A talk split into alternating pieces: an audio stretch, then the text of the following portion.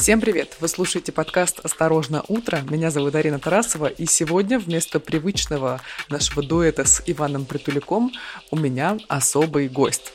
А, я поговорю с доктором исторических наук, автором книги «Другая Россия. Исследования по истории русской иммиграции» Олегом Витальевичем Будницким. А вы знаете, с 24 февраля есть ощущение, что выехало за границу просто невероятное количество людей. Огромное количество моих знакомых сейчас за границей, в Турции, в Грузии, в Армении, где-то в Европе, а, строят новую жизнь, просто переехали одним днем с минимальным набором вещей, ну, будет правильно сказать, эмигрировали. Так вот, меня крайне заинтересовала тема русской эмиграции, как это все происходило раньше, можно ли какие-то провести параллели параллели с теми процессами, которые происходили в 20 веке, как это происходит сейчас, сколько все-таки было волн иммиграции. Так что лучший способ в этом разобраться, разумеется, поговорить об этом с автором книги о русской иммиграции. Давайте начнем с того, когда россияне начали эмигрировать. То есть вы мне во вчерашнем нашем разговоре говорили, что это вообще еще э, такой период, который начался в XVI веке. Да, совершенно верно. Вообще представление о том, что эмиграция явление послереволюционное, глубоко ошибочно. На самом деле больше всего людей уехало из России, Российской империи и еще до образования Российской империи, так до революции 17 года. Первым таким эмигрантом считается вообще князь Андрей Курбский, который, помните, да, князь Курбский от царского гнева бежал. Угу. Ну, Андрей Курбский был не первым, кто отъехал Э, от своего сюзерена, от своего, так сказать, хозяина, пользуясь феодальным правом отъезда, было такое, да. Дело в том, что он объяснил мотивы своего поступка и написал письмо Ивану Грозному, в котором писал следующее, я цитирую по памяти, но думаю, что дословно, «По что ты бьешь нас, сильных во Израиле?» Ну, имелось в виду, конечно, не государство Израиль, да, это же люди, которые говорили, думали, писали на библейском, так сказать, языке. Ну, во всяком случае, они постоянно, так сказать, адресовались к священному там преданию и писанию. И суть такова, почему ты наш аристократов преследуешь. Ну, и я, Иван Грозный ответил, надо сказать. Ну, послание довольно своеобразное. Поначалу он характеризует личные качества князя Андрея Кубского, личные качества его матери, ну и так далее. Я не буду следуя, так сказать, правилам Роскомнадзора, воспроизводить эту лексику да, в эфире. Желающие могут прочесть переписку Ивана Грозного с Андреем Курбским. Она у нас издана академически не один раз. И потом он формулирует свое кредо. А мы, государь самодержавный, холопий своих вольны казнить, а вольны миловать.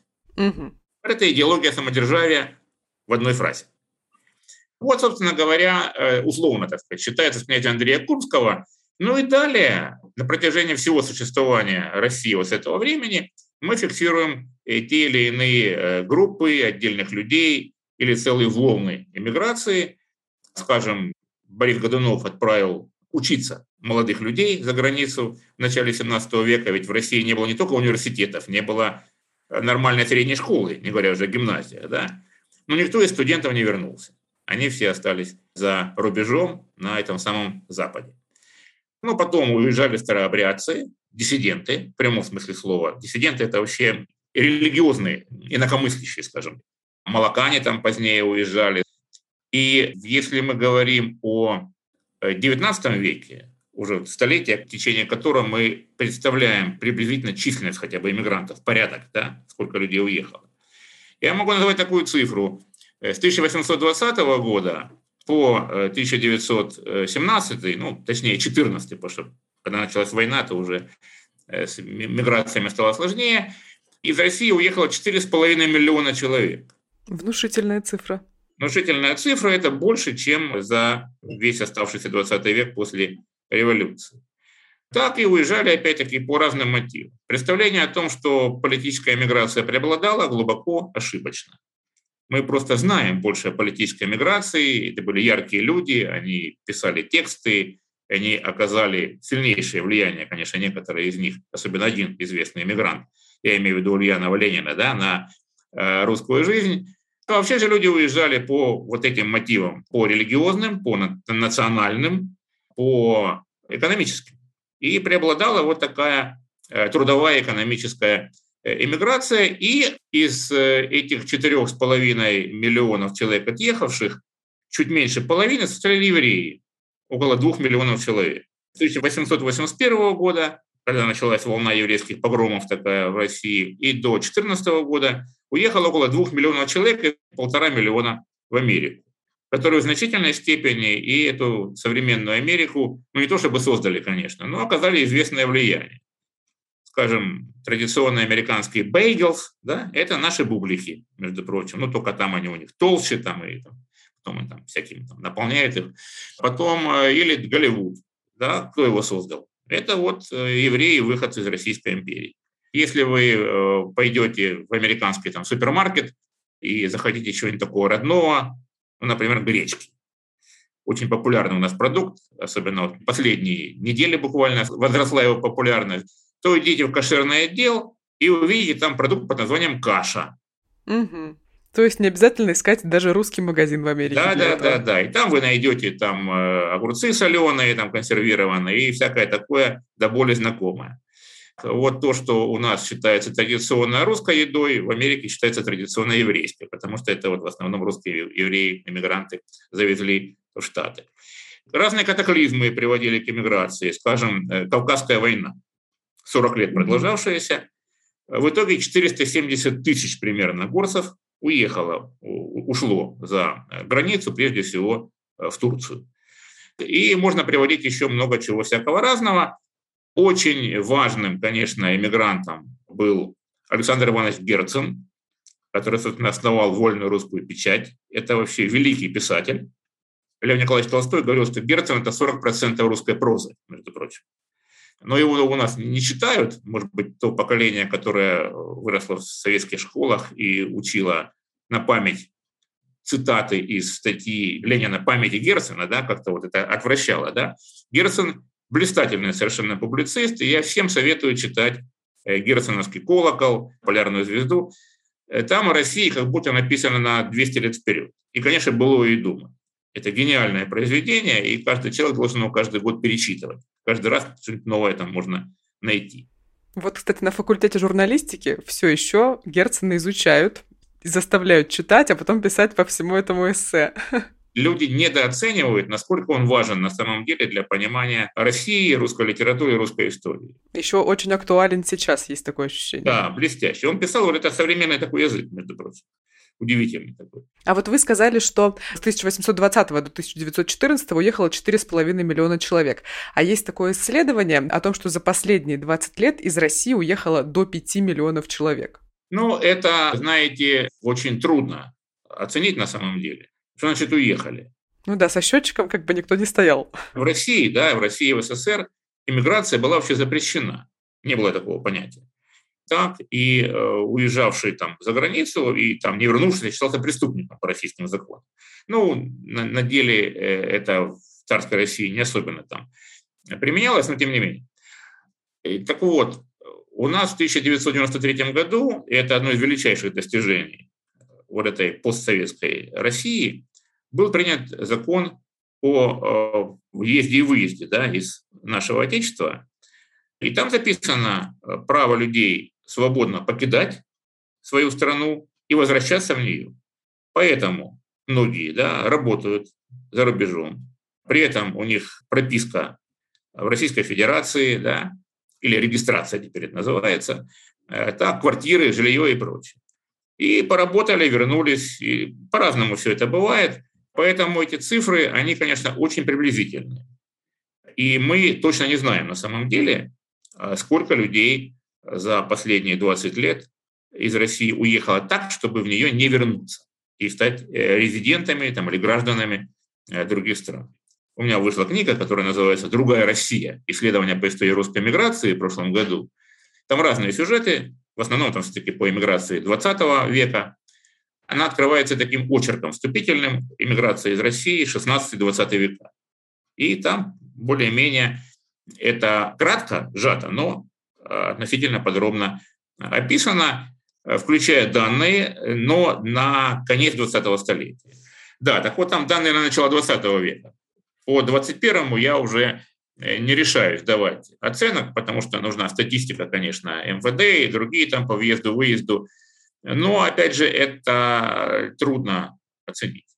Мы знаем такие вот волны иммигрантские в конце существования Советского Союза и первые годы независимых постсоветских республик.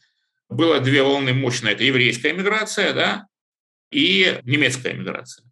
Люди по происхождению имели право выехать, их принимали в странах реципиентов. Ведь вопрос не только в том, чтобы выехать из страны, вопрос в том, чтобы тебя там приняли в другой стране.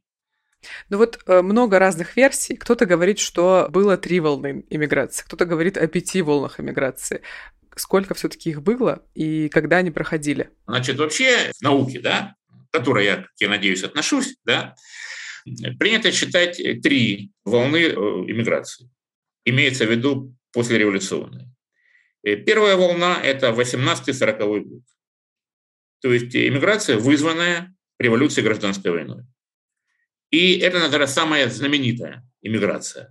Э, по численности цифры очень разные называют, от 1 до 3 миллионов человек, но близко к реальности, вероятно, миллион-полтора миллиона, где-то вот так.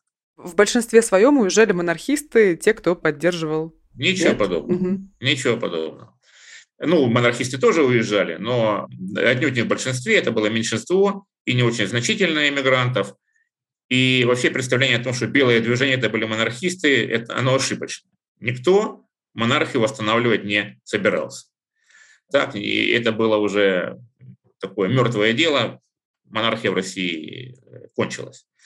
Э, так вот, в чем отличие этой э, первой волны русской миграции от других? Вторая волна – это связанная со Второй мировой войной. Да, после войны, по разным оценкам, от полумиллиона до где-то 700-800 тысяч человек, но мы тоже точных цифр не знаем, осталось на Западе, не вернулось в Советский Союз. То есть и бывшие военнопленные, бывшие астарбайтеры, были коллаборационисты.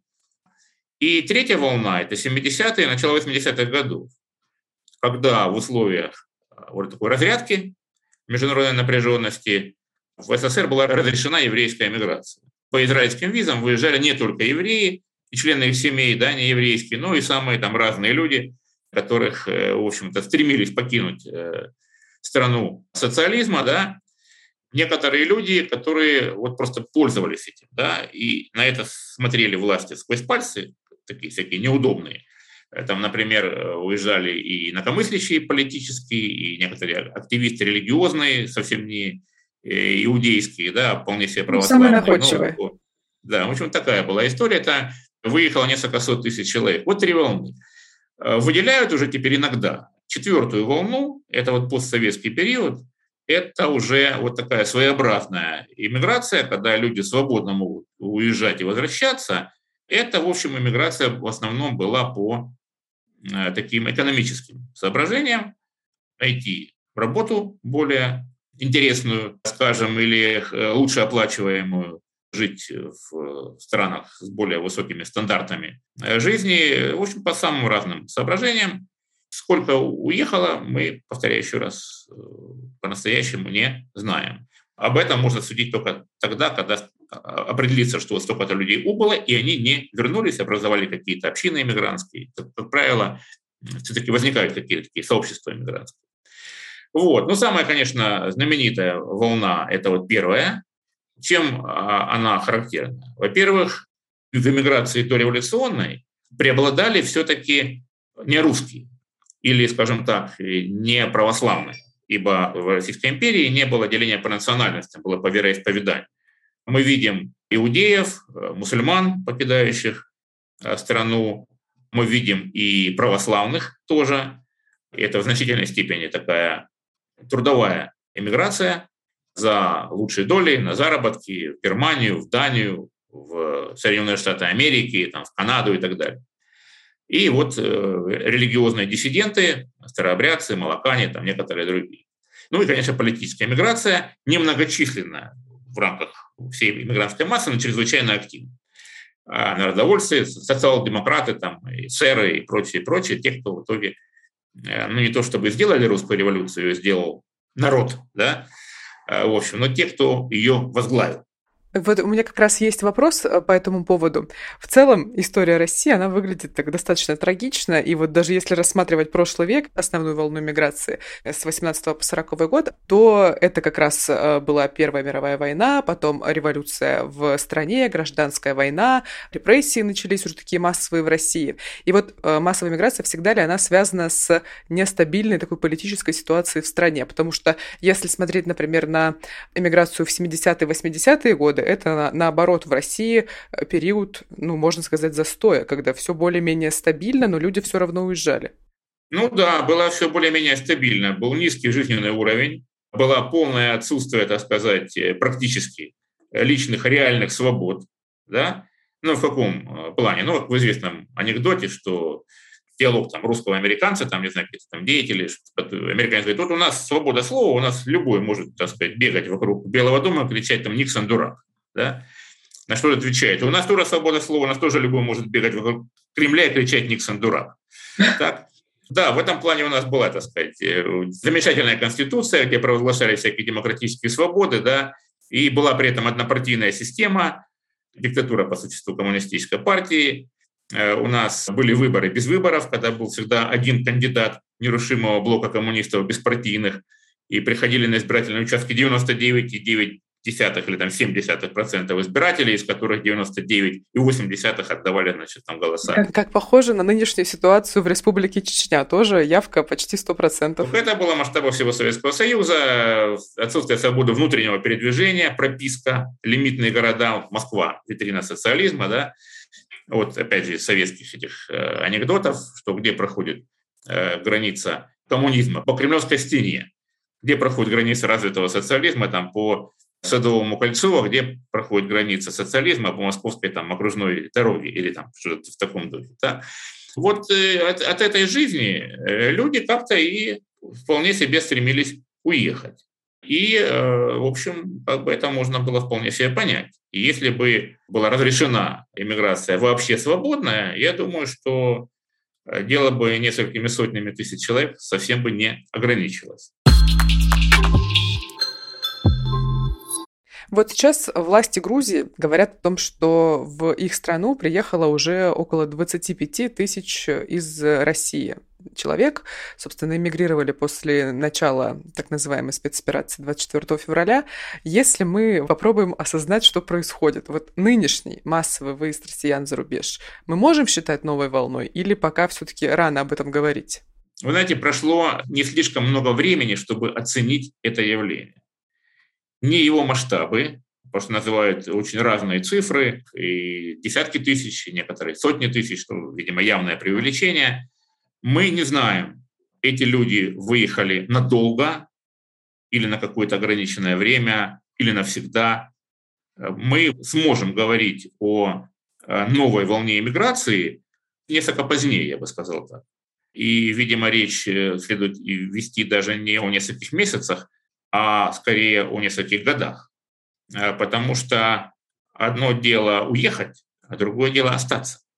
И ведь это, среди прочего, предполагает то, что страны, куда люди уехали, будут э, готовы признать, ну, как-то им предоставить право и вид на жительство.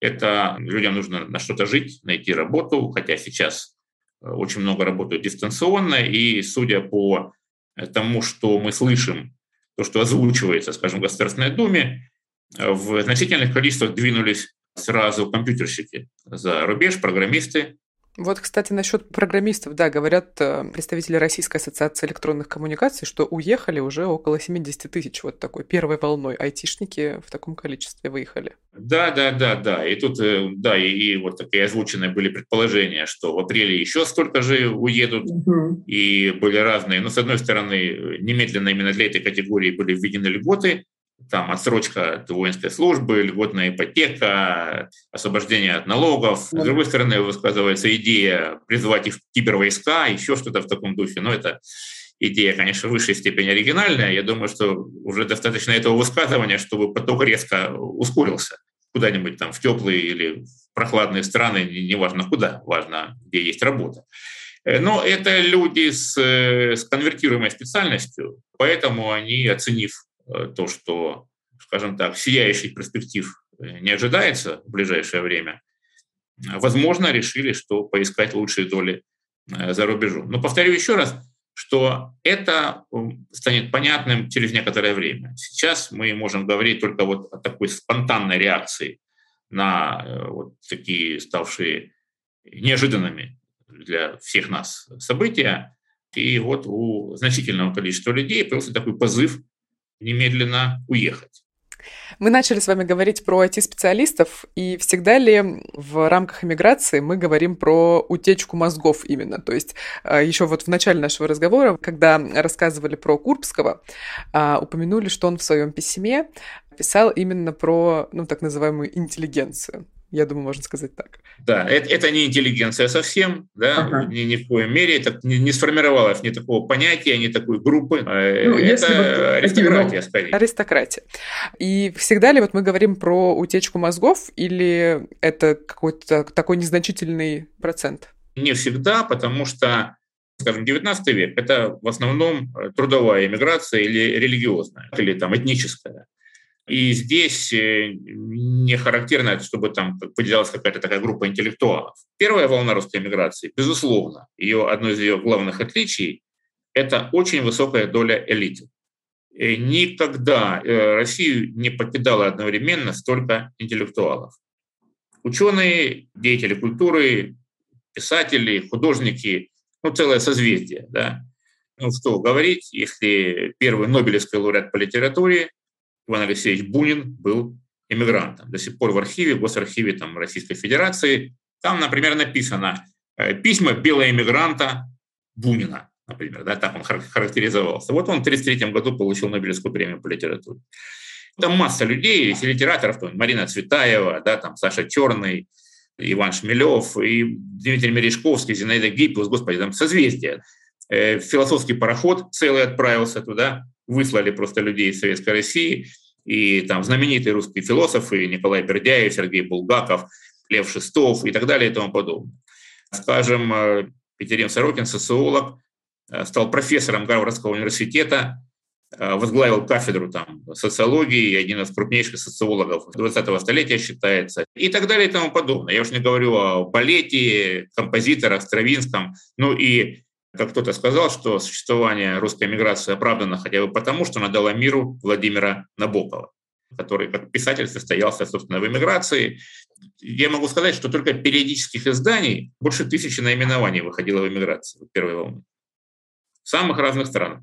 Главные столицы, конечно, были Константинополь, эмиграции поначалу, потом Берлин и потом Париж. Ну, Париж уже был такой столицей постоянной. А потом многие, когда началась война, переместились в Нью-Йорк это были такие культурные э, столицы. Так что это, безусловно, была э, не просто утечка мозгов, а исход настоящий э, мозгов. И, как я пишу в своей книге «Другая Россия», напомню, да, мы не знаем, какой бы Россия стала, если бы они остались на родине, но зато знаем, какой она стала без них.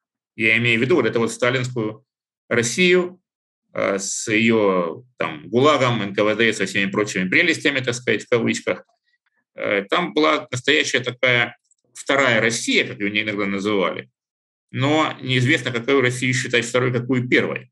В плане э, вот этого насыщенности интеллектом, конечно, заграничная Россия э, была в то время явно лидирующей.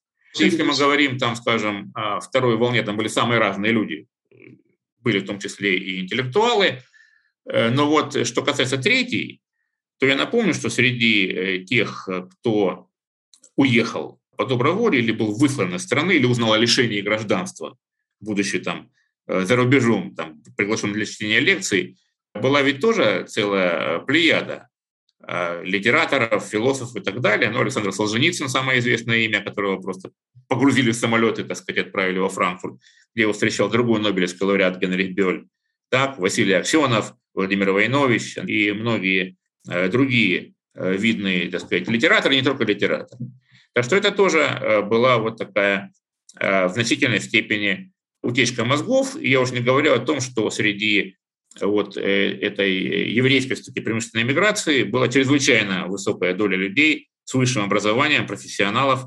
И советская власть додумалась до того, что брала деньги за право выезда, вот потраченные на их образование. Как будто работа в течение многих лет, да, и, соответственно, там уплата налогов, а точнее недоплата зарплаты, а ведь зарплаты были смешные у советских людей, да, у основной массы, то вот, но это как бы не считалось. Так что да, вот для этих волн характерна утечка мозгов, безусловно. Но сейчас мы видим, что в связи с всеми последними принятыми законами о фейках, поправках к закону, который, э, значит, будет грозить административной ответственностью и всему прочему, уезжают-то кто в первую очередь? Журналисты, кто создает определенную картинку происходящего. Ну, то, что среди уехавших временно или невременно, мы, повторяю еще раз, э, этого не знаем сейчас – достаточно высокая прослойка э, интеллектуалов, это, это безусловно. Опять же, я ссылаюсь на данные, которые исходят э, от соответствующих там, структур, Госдумы и прочее, айтишники, да, это десятки тысяч людей, судя по их словам, ну и, безусловно, журналисты. Есть утечка мозгов, в этом сомневаться не приходится. А, я предполагаю, что из э, скандинавских стран очень небольшой процент людей решает переехать, уехать в эмиграцию, ну, в общем, сменить место жительства. Вопрос такой, наверное, возможно, даже с очевидным на него ответом, но какой должна стать Россия, чтобы из нее перестали так массово уезжать люди, эмигрировать? Или что должно произойти, чтобы мы перестали отсюда уезжать? Ну, Россия должна стать другой. Россия всего-навсего должна, собственно, реализовать то, что написано в нашей Конституции, я так думаю, вот, э, даже при всех ее значит, поправках, э, тем не менее наш основной закон, он вполне себе, что называется, рабочий, если его на самом деле применять. Ну, понятно, в каком обществе мы все хотим жить. Процветающим и свободным.